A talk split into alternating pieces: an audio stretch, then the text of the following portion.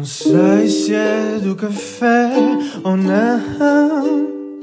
Se são só macaquinhos na cabeça, já nem de ti próprio és o dono. Só sei que o teu mal é sono. Só sei que o teu mal é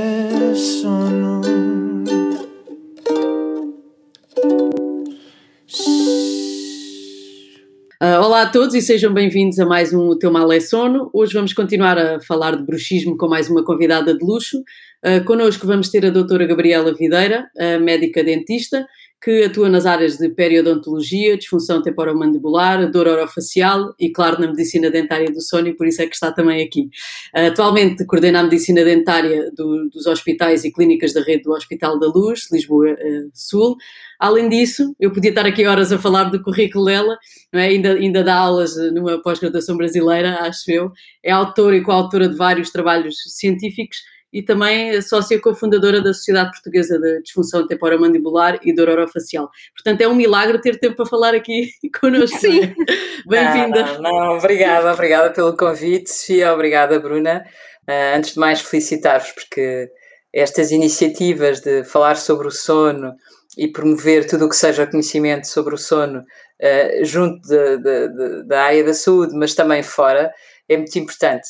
Uh, Ouvem-se muitas coisas erradas, uh, há muitos mitos que, que se continuam a, a, perpetuar e é importante aos poucos irmos corrigindo e irmos ajudando a fazer chegar aquilo que no fundo foi um trabalho que a professora Teresa Paiva começou há uns anos e que todos temos a obrigação de, de ajudar a continuar, porque há realmente muitas mensagens erradas e muitos mitos, e não sei, enfim, se iremos falar de alguns deles, Sim, mas... nós, nós já fomos desvendando também ao longo de, de outros, outros programas. Hoje, hoje nós, nós fizemos um primeiro programa a falar de, de bruxismo e tivemos mesmo muitas mensagens de, de, pessoas. Acho que foi dos episódios, foi eu não estava nada à espera, mas foi um dos episódios mais que foi mais participado, com mais perguntas, mais pessoas a dizer que, que sofriam daquilo há não sei quanto tempo, mas que também as pessoas têm e não ligam. Uh, eu não sei se também é e, e, mais nesta, eu aproveito logo também para, para começarmos a primeira pergunta, porque agora com esta situação também de, de, de, estarmos confinados e às vezes esta ansiedade está associada, acha que recebe mais queixas de, de bruxismo, seja noturno ou diurno? Sim, sem dúvida. Eu penso que isso é o que está a acontecer neste momento a todos os médicos dentistas que se dedicam mais a esta área e mesmo no, os médicos dentistas ditos generalistas. Ou seja, o bruxismo está ligado à ansiedade e ao stress quer o do sono, quer o de vigília, sendo que têm características diferentes, que depois se calhar mais à frente falamos, mas a verdade é que quem tinha bruxismo e até tinha o seu bruxismo mais ou menos controlado, tem tido uma fase de grande ativação do seu bruxismo e muitas das pessoas estão a ter o seu primeiro momento em que percebem realmente que têm bruxismo, não só noturno, ou do sono como de vigília. E realmente há um recorrer muito grande das pessoas por dor, muitas vezes dor facial, que, hum, que acaba por ser uma das manifestações deste, deste bruxismo. Um, e que depois, quando vamos desvendando pouco a pouco e fazendo o percurso diagnóstico, a marcha no fundo diagnóstica de passo a passo, o que vamos vendo é que as pessoas efetivamente, se calhar, sempre tiveram um bruxismo, um bruxismo que era assintomático, tolerável, e que agora, nesta fase de maior ansiedade, alguma depressão, em alguns casos, está mais ativo e de manhã os doentes, quando acordam, têm uma série de manifestações de sintomas que foi o que os levou uh, a procurar o médico dentista. Antes tinha é, outro... é sempre a dor associada, não é? Vamos sempre eu... tolerando tudo. Eu, pelo menos, acho no geral, com a medicina dentária, seja noutras áreas, é tolera-se tudo. Assim que começa aquela dor que, que, já não se suporta, ah, afinal tem que ir ao dentista e é totalmente Exato. errado fazer isto a, a dor é sempre o trigger que faz mexer, mexer as pessoas que andam sempre embrenhadas no seu dia a dia. Agora, nesta fase de pandemia, o que nós notamos é que realmente houve um aumento do bruxismo, um aumento da, da patologia do sono. E, e, portanto tem havido uma, uma maior corrida uh, ao dentista por estes motivos, mais dentes partidos, mais restaurações que caem, mais complicações. Pois, e como é que decorre uma consulta de, de medicina oral do sono? Para quem não, nem sequer sabe, existem muitas pessoas que nem sabem que isto é uma, uma área de atuação. Como é que decorre uma consulta? O que é que as pessoas podem esperar? Eu, se calhar começava por tentar explicar o que é que é isto da medicina oral do sono. Pode ser? Pode sim, ser sim, um era, bocadinho? eu acho Claro. que era, era uma das perguntas que eu iria fazer, mas acho que sim, vamos já começar por aí. Ou seja, Até, esta até porque há área, pessoas que não fazem ideia. esta é área é uma área muito, muito recente. eh, muito recente. A medicina dentária, se calhar, nos últimos 15 anos, eh, talvez penso que não me estou a enganar muito em relação ao timing, tem dado um contributo mais ativo no tratamento de, de patologia do sono. E apesar de existirem poucos dentistas com, com treino específico nesta área, e apesar da nossa ordem ainda estar a, a desenvolver a, a competência em medicina oral do sono, ou medicina dentária do sono, ainda não está bem definido o nome, mas aqui para, para o caso, o que é que, qual é o contributo dos médicos dentistas? Há duas grandes patologias do sono que os médicos dentistas podem ajudar a controlar ou a tratar. Um é a apneia do sono e a roncopatia, que não chega a ser uma patologia, mas que é uma alteração que faz com que as pessoas muitas vezes recorram uh, ao otorrino e ao pneumologista, que depois nos envia, em alguns casos específicos. Se quiserem, depois podemos ver mais em pormenor. E a outra patologia do sono que faz com que venham ao médico dentista e que, e que já começámos a falar é o bruxismo.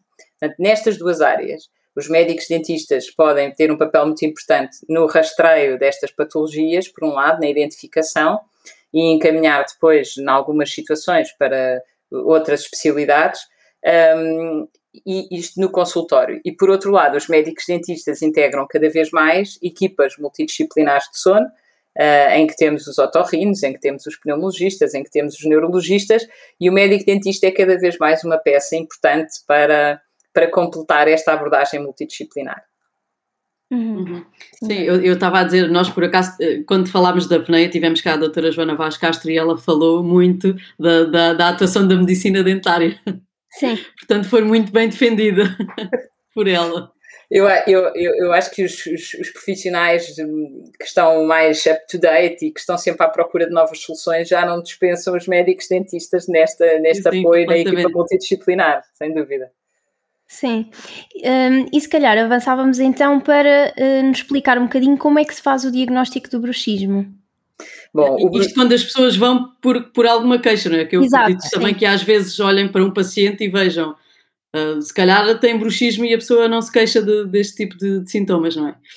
Exatamente, exatamente. Ou seja, nós temos, uh, os doentes vêm à consulta de várias formas, podem vir só fazer uma consulta de rotina, e de repente percebe-se que tem um desgaste dentário grande, tem as mucosas todas cheias de marcas dos dentes, a língua também.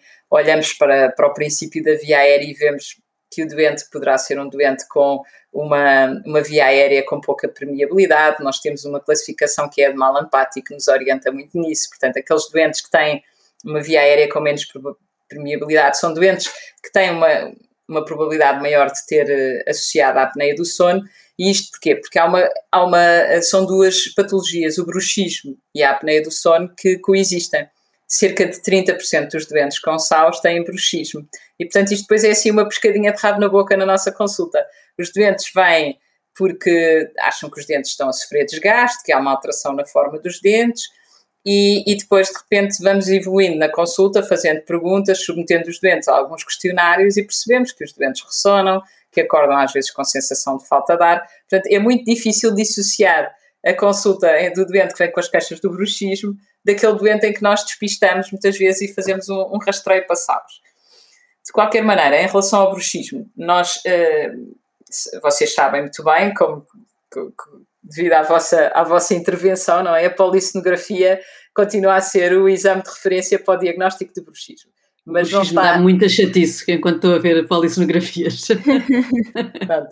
Uh, não é fácil estadiar e, e, verificar, mas, enfim, para quem nos está a ouvir, a ideia é que nós olhamos para o bruxismo e, na consulta e ficamos com a ideia de que o doente tem um possível ou um provável bruxismo. Depende se, se enfim, se já alguém ouviu bruxismo ou não, a pessoa que dorme com o nosso doente, ou se há marcas mais ou menos evidentes. Portanto, isto do ponto de vista da classificação é o possível, o provável e o definitivo. E o definitivo só é validado com o estudo do sono. Uhum. Não, tem que, em que se ouve depois com aquele microfone, aqueles sons fantásticos. Depois, se uhum. vocês quiserem, eu arranjei aqui um espetacular, uh, se acharem que possa ter interesse. Portanto, em relação ao diagnóstico, o diagnóstico passa não só pela observação do doente, como pela passagem de questionários ao doente, como também pronto, pelos achados físicos. Mas segurança absoluta, eh, o gold standard no diagnóstico é mesmo a polissonografia. Portanto, o diagnóstico passa um bocadinho por este passo a passo, quando a evidência é muita, nós realmente eh, pedimos o estudo do sono, até porque muitas vezes o doente olhamos e pensamos isto não é só um bruxismo, o bruxismo aqui se calhar é uma proteção para a apneia e portanto pedimos uhum. o estudo do sono. Exatamente. Eu passando aqui, nós também muitas questões que, que, tivemos e que mais à frente depois vamos voltar a falar, foi também no bruxismo em crianças, que muitas vezes as pessoas não fazem ideia ou, ou se fazem também desvalorizam, porque não sabem se é importante ir ou não e quando é que, é que ir uh, ao, ao médico dentista, porque muitas vezes até pensam, como muita coisa em criança, isto passa, não é? Sim, é verdade é verdade. O bruxismo na criança é um tema muito interessante. Eu faço parte, como, como vocês referiram ao princípio, da, da SPDOF, que é uma coisa que tenho muito orgulho, e criámos a secção do sono. E um dos eventos que organizámos foi com a professora Júnia Serra Negra, que é uma referência mundial no bruxismo da criança. E a professora Júnia uh, consegue estar um dia inteiro a falar de bruxismo na criança. E tem uma série de estudos, é das pessoas que talvez tenha publicado mais. E eu gosto sempre muito de seguir aquela, uh, no fundo, as recomendações dela na, na avaliação do doente. Ou seja, as crianças que têm bruxismo, primeiro pensava-se que era fisiológico tinha a ver com o crescimento, com a adaptação dos dentes, com o início do contacto dos dentes. Hoje em dia sabemos que o bruxismo, a partir do momento que a erupção dentária está, com, está concluída, que já temos os dentes todos na arcada, que é, é tão patológico como nos adultos. E, portanto, temos que olhar para a criança e perceber o que é que se passa. Pode ser uma criança com apneia do sono. Muitas vezes os miúdos com problemas alérgicos são miúdos que têm bruxismo uhum. e que se percebe que depois de resolver os problemas, os problemas alérgicos, os problemas respiratórios, eles melhoram do bruxismo. Outras vezes temos quadros de miúdos com, com, por exemplo, os miúdos do espectro do autismo têm um aumento da prevalência do bruxismo. E também os miúdos que têm efetivamente problemas de ansiedade uh, devido ao seu contexto social, familiar, escolar. Uh, por exemplo, o bullying, pode-se perceber uma criança que está a ser vítima de bullying um dos sinais que podemos ter de alerta é que durante a noite a criança, para além de começar a dormir pior, começou a ranger os dentes. Portanto, o bruxismo na criança não é fisiológico, é, é necessária intervenção. Agora, a intervenção é diferente uh, nos adultos e nas crianças. Não sei se depois querem mais à frente ver o tema, mas o bruxismo na criança, que é importante para quem nos está a ouvir, não é de todo fisiológico, exige uma atenção, exige que se leve a criança ao pediatra ou ao médico dentista para perceber o que é que está subjacente a esse bruxismo. Claro, Isso é, muito, é, muito, é mesmo muito interessante. Nós, nós duas das perguntas que tínhamos exatamente do público eram relacionadas com isso e já foram plenamente respondidas. Sim. Eu acho que podemos falar um bocadinho da diferença também no bruxismo já agora do adulto, para as pessoas perceberem a diferença. Assim, em termos de, de estar a falar do, do vigília ou do noturno, o que é que, o que, é Sim, que acho que podemos distinguir, nós já, já distinguimos, mas acho que se for pela, pela doutora Gabriela será sempre ser melhor, melhor. de certeza. Ah, isso não, não sei se é mesmo assim, vocês são muito simpáticas. Bom, em relação ao bruxismo, ele pode ser classificado de várias formas, não é? De vigília ou noturno, que isso tem a ver com o período do tempo em que ele acontece, sendo que o de vigília normalmente está exclusivamente associado ao stress, à tensão, à depressão, à ansiedade, e o noturno já tem umas características diferentes. Às vezes há aqui um padrão familiar, um padrão genético, obviamente que agrava nos períodos de stress, mas pode ser uma coisa que nós chegamos a ter o avô, o pai e o filho na, na consulta. Temos três gerações, há aqui uma componente de genética que nós percebemos que existe, mas muitas vezes estes doentes só têm desgaste dentário não têm dor orofacial, têm aqui umas características eh, que parece que há uma tolerância hum, maior. Agora, bruxismo... Acho que deviam fazer um pack de consultas familiares quando for assim das gerações. Até três gerações só pagam as suas consultas. Peço desculpa. Não, o diagnóstico está um bocadinho facilitado quando olhamos para aqueles dentes do avô, não é? Que já só tem meio dente e que precisa fazer uma, uma reconstrução e uma reabilitação da sua, da sua hum, da sua, da sua cavidade oral, percebemos que o neto realmente, se não intervirmos antecipadamente, porque hoje também conhecemos melhor o bruxismo do que na altura do avô, uh, realmente podemos poupar essa criança a ter que fazer essas reconstruções, usando depois, numa idade em que já tenha concluído uh, o seu crescimento dos maxilares, goteiras, para prevenir precisamente o desgaste dentário. Mas em relação ao, ao, bruxismo, e não me desviando muito, nós temos, portanto, várias formas de classificar o bruxismo, do sono de vigília, do adulto, da criança. Depois o bruxismo pode ser sintomático ou assintomático. E isto realmente, uma vez, uma vez bruxómano, eh, não se deixa de ser bruxómano, mas há períodos de maior atividade e de menor atividade, e isto dá aqui a alternância dos sintomáticos e dos assintomáticos. E depois o bruxismo não é todo igual, é? vocês fazem isso muito bem nos vossos, nas vossas eh, avaliações nos estudos do sono, ele pode ser fásico ou, ou não, não atónico, e portanto isto para nós, no fundo, para os doentes ou para quem nos está a ouvir, é no fundo o apertar, que é bruxismo, que as pessoas acham que não é, mas é, e o ranger, que no fundo é diferente. E, de acordo com as últimas definições, ainda temos outro bruxismo, que é só a ativação muscular sem contacto dentário, que é ainda um desafio que, que tem a ver agora com a última revisão em termos de classificação, mas pode ser só a ativação dos músculos mastigatórios, que é, que é realmente é, muito interessante em termos de definição. Uhum. Uhum. E apesar de, de, nós sabemos que grande parte tem um, um, do bruxismo pode ter um curso benigno, um, que tratamentos existem aqui disponíveis uh, para, para quem tem sintomas, não é? Para esse bruxismo sintomático e que afeta o sono e a qualidade de vida da, da pessoa.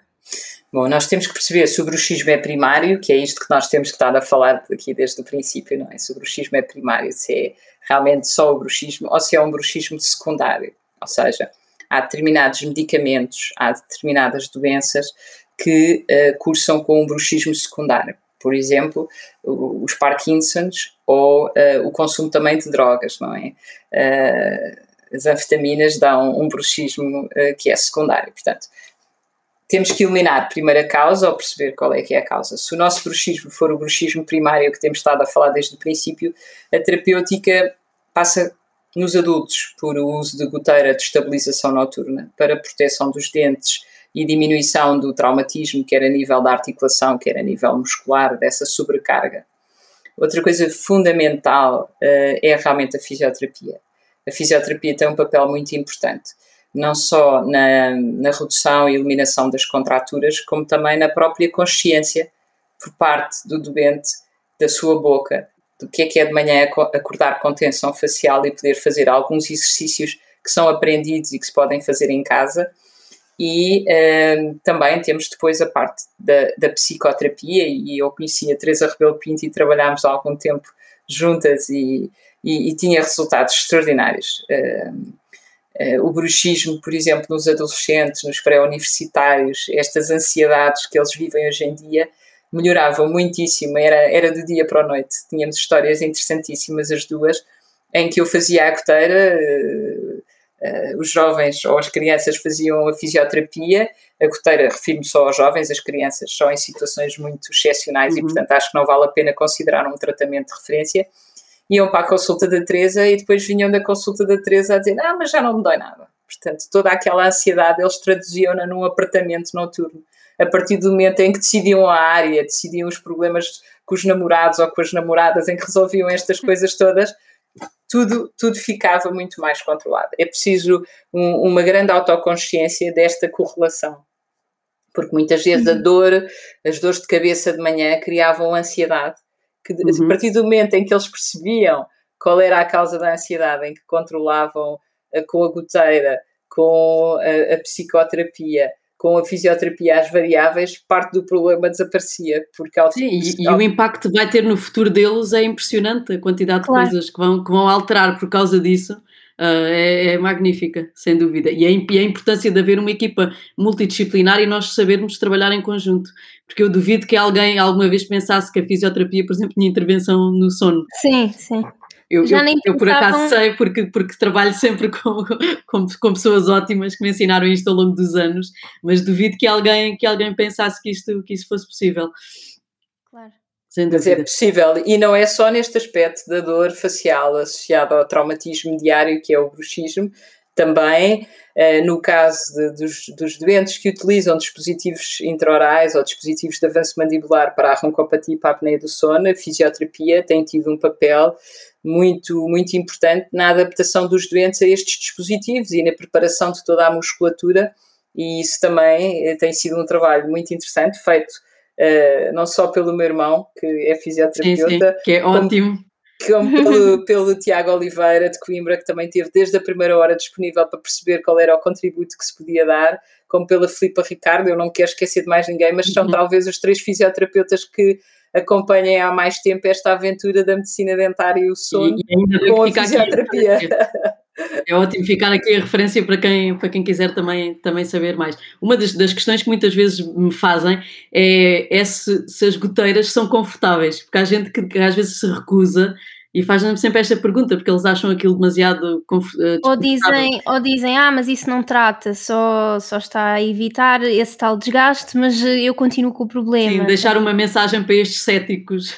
Sim. Bom, primeiro, nós neste momento não temos cura para o bruxismo, não é? O bruxismo é uma doença que tem a ver com, tem origem no sistema nervoso central. Nós ainda tentamos, estamos a perceber em pormenor quais são os mecanismos que levam a este bruxismo, mas percebe-se claramente que os dentes são, entre aspas, umas, umas vítimas do problema e não tem nada a ver em termos de causa, pensa-se que não, que não tem nada a ver. Antigamente achava-se que determinado tipo de mordidas alteradas eram determinantes para, essa, para, essa, para esse desencadear do bruxismo. Hoje em dia, no adulto, percebe-se que poderá ter um peso marginal. O que é importante é realmente esta alteração a nível do, do stress e do sistema nervoso central. Portanto, nós não tendo cura para o bruxismo, o que nós temos são alguns medicamentos que se podem tomar à noite que ajudam e que normalmente são tomados de forma transitória um, enfim, a, a, diminuir o número de episódios de bruxismo e a intensidade, como são os antipiléticos, os ansiolíticos, alguns antidepressivos, mas que normalmente são usados em períodos pontuais. E depois as nossas grandes armas são uh, as goteiras, que apesar de terem essa fama, cada vez mais elas são feitas de, de forma digital, com tecnologias que nos permitem que sejam mais finas, mais feitas à medida, mais confortáveis. E como diz um amigo meu, primeiro estranha-se e depois entranha-se. Quer dizer, eu tenho, eu tenho doentes que neste momento são incapazes de dormir sem a sua goteira e se esquecem quando vão de fim de semana, dizem já sei que é um fim de semana em que o meu sono está absolutamente estragado porque acordam de manhã com dores na face, com dores de cabeça que já não tinham há que tempos. Portanto, a, fisi a fisioterapia, a, a gestão do stress e a goteira são neste momento as principais ferramentas que nós temos para controlar o bruxismo claro, uhum. e depois o estilo de vida, não é? O desporto, uma vida com menos ansiedade, o mindfulness, há aqui uma série de estratégias que, enfim, que nós podíamos percorrer da A Z, a hipnose, a acupuntura, fala-se de muitas, muitas estratégias e todas elas aportam, mas eu diria que os grandes pilares são as goteiras, a psicoterapia ou a gestão de stress e a, a fisioterapia. Uhum. Sim, eu acho que podemos encerrar este primeiro capítulo de questões. Não sei se quer acrescentar alguma coisa para depois passarmos aqui às questões do público, a que duas já foram respondidas. Não sei se quer acrescentar pois. mais alguma coisa, se podemos avançar. É, eu diria, eu acho que era importante os pais estarem alerta em relação ao, ao bruxismo, porque acho que ainda é uma patologia subdiagnosticada na criança. Também os médicos dentistas que se dedicam à pediatria, os odontopediatras e os próprios pediatras. Eu tenho a ideia que, de uma maneira geral, temos poucos pediatras em Portugal com uma boa formação na área do sono uhum. e, e, tudo o que seja sensibilizar uh, os profissionais de saúde, uh, quem trabalha com as crianças, para estes, uh, para estes problemas, acho que é importante. Nos adultos, os próprios adultos muitas vezes procuram. expressam-se de outra maneira, os, os adolescentes também. Agora, as crianças mais pequenas, muitas vezes uh, não, não existe nenhuma forma deles próprios expressarem e, e, esta abordagem interdisciplinar eu acho que não está tão, tão, tão, tão estabelecida uh, com a medicina dentária e com o sono na criança como já está no adulto. Portanto, as crianças que têm processos de alérgicas, que têm realmente uh, roncopatias beneficiam muito da intervenção dos médicos dentistas, muitas vezes com abordagens, com expansões do palato, com outro tipo de abordagens que vão permitir que eles respirem melhor e que também façam menos episódios de bruxismo. Portanto, há aqui um alerta que eu gostaria de deixar de, dos pais. Acho, acho, que é mesmo desconhecimento da parte dos pais, porque eles, no fundo, eles preocupam-se cada vez mais com o sono, mas é mais na perspectiva da criança dormir para eles próprios poderem descansar, não é? Tudo muito na base comportamental. Também, não é? É uma, é uma das coisas, não é? Eu também passei por isso. Uh, aliás, a primeira pergunta, eu, eu por acaso, é minha, que, que, da minha filha, que tem 3 Ui, anos. Deve ser uma pergunta. Não, não, não, ela não ela, eu acho que ela não tem nada, mas, por exemplo, uma coisa que ela de vez em quando fazia, na, na altura do desenvolvimento, agora não faz, eu notava que ela rangia os dentes muitas vezes de propósito que era uma coisa, acho o barulho super arrepiante e por isso aquilo, e era só durante o dia, portanto eu depois fiquei a ver durante a noite para ver se ela fazia alguma coisa e não fazia nada, mas noto que para aí, se calhar há uns seis meses atrás ou a partir dos dois anos, que ela de vez em quando fazia de propósito aquele ranger, mas que depois parou, e eu até pensei assim, pronto, está na altura está na altura de ir chatear a doutora Gabriela, mas depois, entretanto, passou e nunca mais fez nada. Nestes casos, há alguma coisa que eu deva estar atenta? Mas já filmou durante a noite, ver se não faz. Não, não, não filmei a noite toda, fiquei a ver certo, certas partes da noite e às vezes tenho a câmera e nunca, nunca ouvi barulho, nunca vi assim especial tensão, mas, mas se calhar pronto, vou passar esta noite em branco então. eu espero que não, porque a sensação que eu tenho é que toda a gente que dorme em sono, trabalha em sono começou a dormir pior, não é? Vocês têm que ficar não, não, acordada nós temos que trabalhar muito porque é uma área que tem muito por fazer. Não, uma coisa que me preocupa, por acaso a minha filha tem uma, denti, uma dentição ótima, que, que nasceu ali tudo eh, muito, muito perfeitinho e também dorme de boca fechada, não é respirador oral, que me deixou algum descanso para, para, uma série de coisas. Não ressona. não ressona nada, nada. Ao contrário da mãe que ressona de barriga para cima e que teve que fazer uma polissonografia para ver se não tinha apneia. Mas não, não tinha. Não tinha. Então tem que usar não um tinha. aparelho daqueles trainer de posição, não é? Tipo, Exato, tenho. Que é para não dormir, não dormir de barriga Daqui, Daqueles ótimos. Exatamente. Bruna, não se pensa que queres avançar. Uh, sim, Vamos, eu, eu, há aqui duas perguntas, como a Sofia disse, que já se calhar já estão respondidas, mas eu vou fazê-las na mesma caso queira acrescentar alguma coisa. E a primeira é da Andrea que diz: criança com 4 anos com bruxismo, o que significa? Já acontece há anos. Bom, eu diria exatamente aquilo que já fomos falando, ou seja, esta criança provavelmente tem um nível de, de, de ansiedade ou de stress, alguma coisa que a preocupa do seu ambiente familiar, ou poderá ter algumas alterações, uh, não, a mãe não diz que ressona, não é? Não, não sabemos se ressona, pois. não sabemos se faz apneia, eu acho que essa criança tem que ser estudada, não é? Tem que ser uh, claro. avaliada para percebermos se é só um quadro eh, que possa estar ligado mais ao stress, à ansiedade, às preocupações. As crianças com este ano de pandemia também têm manifestado alguns, uh, enfim, alguns sinais, sintomas de, de, de, ansiedade, portanto pode ser precisamente só isso, ou pode ter associado estes quadros, não é? estes fundos alérgicos daquelas crianças que respiram mal, que depois fazem esta ruminação para uh, melhorar uh, a permeabilidade da via aérea, como os adultos, não é? Pensa-se que existe aqui uma associação entre o bruxismo e a apneia, não só na prevalência, como também uh, o bruxismo poder ser um mecanismo de proteção, não é? Que com a ativação dos músculos provocados durante o processo do, do bruxismo, que há realmente uma abertura da via aérea e há uma melhoria uh, da respiração naqueles, naqueles momentos da ativação muscular. Portanto, pode ser uma criança que tem bruxismo para se proteger das dificuldades que tem respiratórias, ou até de refluxo, porque há muitas crianças que têm refluxo e há uma, há uma ligação que se pensa que existe entre o refluxo e o bruxismo, ou pode ser mesmo só o aspecto de ansiedade. Agora, a mensagem seria: quando as crianças têm padrões de bruxismo noturno, uh, e diurno têm que ser avaliadas nesta, nesta vertente multidisciplinar. Sim, uhum. não vamos esperar que passe naquela coisa de, de, que falámos no início, não é? De que isto, cuidado, resolve-se tudo. É importante, vou estar atenta então. A segunda pergunta é da Inês e também já falámos disso, mas para que fique respondida, ela pergunta se o bruxismo pode estar associado ao autismo. Pode, pode. Uh, o que nós sabemos é que as crianças que têm uh, alterações do espectro do autismo têm uma, um aumento de prevalência do bruxismo.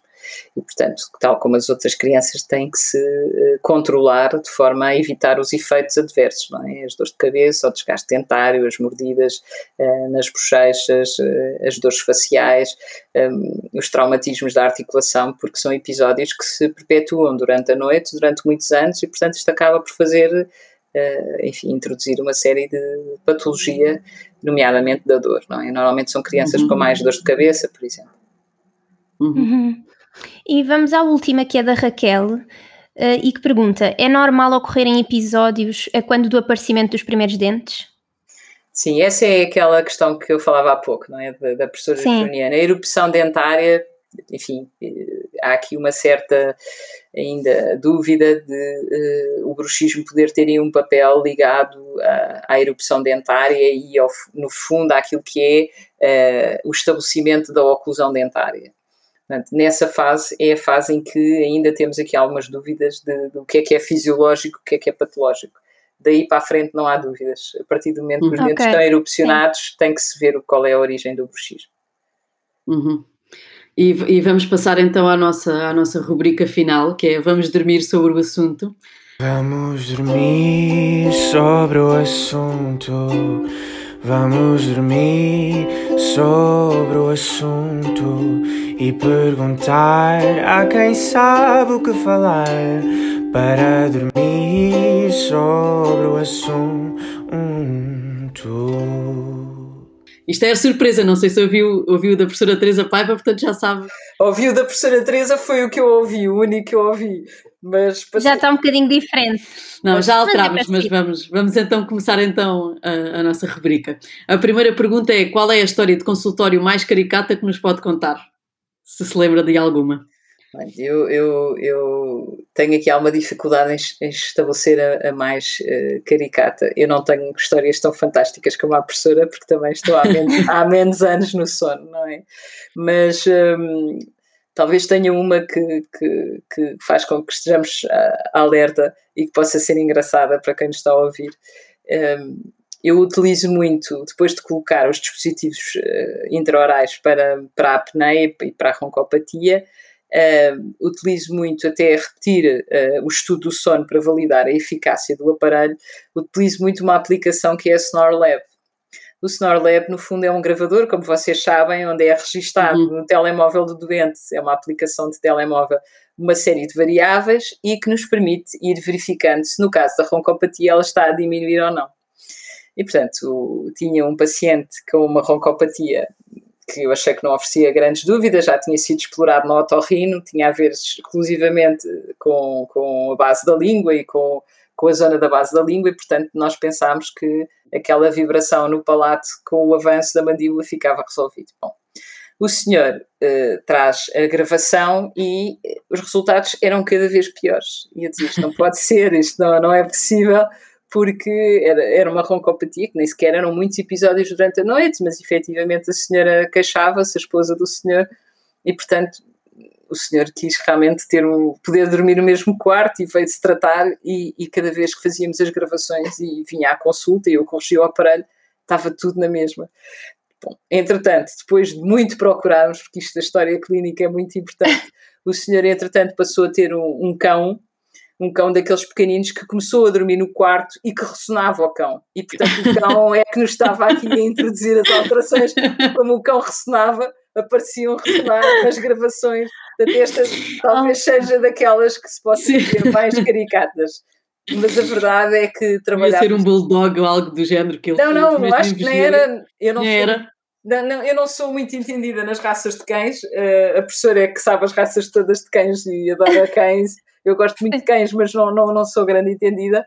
E, e, era um cão daqueles pequeninos de, de ter em casa. Ainda por cima. E, mas ressonava assim à série. Então o senhor, para fazer as gravações, teve que pôr o cão fechar a porta porque o cão queria entrar e conseguimos e perceber ah. que efetivamente já estávamos com o problema controlado, que o problema pois. era mesmo do cão, Depois era uma visita nova lá em casa, sem perceber o que é que estava a passar. Era um, um, novo, um novo visitante em casa, um novo elemento da família e não tínhamos isto ponderado porque desde o diagnóstico até esta fase não voltámos a falar sobre o animal de estimação que o senhor tinha Muito bom. Ok. Uh, e vamos para a segunda pergunta, que é qual é o conselho que dá e que não pratica? Uh, deitar cedo. Deitar cedo. deitar cedo. Eu acho que desde que trabalho na área do sono, me deito cada vez mais tarde, porque tenho sempre muito que estudar e há sempre uma série de desafios uh, uh, a cumprir. Um, agora, este ano de pandemia foi diferente, mas também acho que o que tem acontecido pior é, é deitar tarde. Eu sempre fui uma pessoa super certinha a ir para a cama, ia para a cama às 11 da noite e agora, desde que trabalho nesta área do sono mais afincadamente, nestes últimos 6, 7 anos. Uh, é um bocadinho irónico. É, é. O sono começou-me a descontrolar o sono, é verdade. É verdade. É verdade.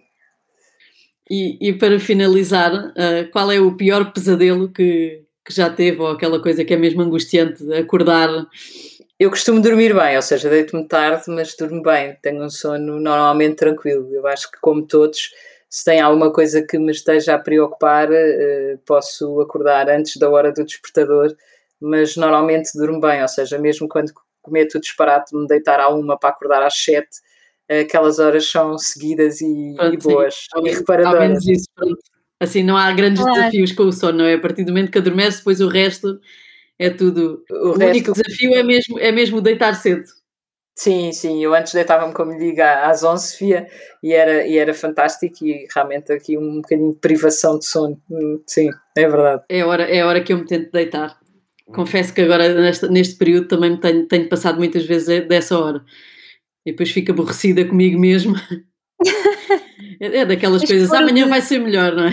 Amanhã vai ser melhor. Eu já ponho um despertador para a hora de deitar, mas como ainda tenho tantas tarefas para cumprir a seguir, mais um, uma coisa para rever ou uns mails para enviar, enfim. E... Sim, eu, eu, estou agora na fase de deixar o, o telefone fora do quarto, ter mesmo um despertador uh, que, me, que me vai acordando na hora que eu, que eu tenho programado. O problema é que a minha filha estraga-me essa hora, então é o mesmo que não ter nada, mais valia não ter comprado nenhum despertador. Mas pronto, mas estou a tentar tirar telemóveis do quarto para não ter, não aceder aos e-mails que agora surgem a qualquer hora, nem para ver notícias, nem para ver nada dessas coisas. É o meu grande desafio agora, agora do sono. Não sei se tens algum, Bruna, se também estás nessa. Hum, não. A Bruna não tirou. Não, eu vou só para a cama e durmo. Exato. Pior que a professora que, que ela diz que apaga a luz e dorme. A rotina dela é apagar a luz e dormir. Sim, é a rotina da professora. Sim, sim. apaga. Muito sim, eu também, eu também já vou para a cama meia a dormir, já vou, isso não tenho dificuldades, não, não fico ali às voltas para adormecer. Muito obrigada Uh, acho que foi um episódio ótimo. Eu acho, que, eu acho que, que podemos eh, finalizar depois o episódio com o tal barulho do bruxismo, se estiver aí, porque eu acho arrepiante. E eu acho que Sim. nós no outro episódio também já colocámos, já colocámos um, mas eu gostava de terminar com mais um, só para as pessoas terem noção da importância que é uh, tratarem um, um bruxismo uh, e não deixarem mas, arrastar esta situação. Mas nem todos são assim audíveis, há Exatamente. que é isso que às vezes é difícil de justificar aos Vou, vou é, pôr para vocês ouvirem. Ok.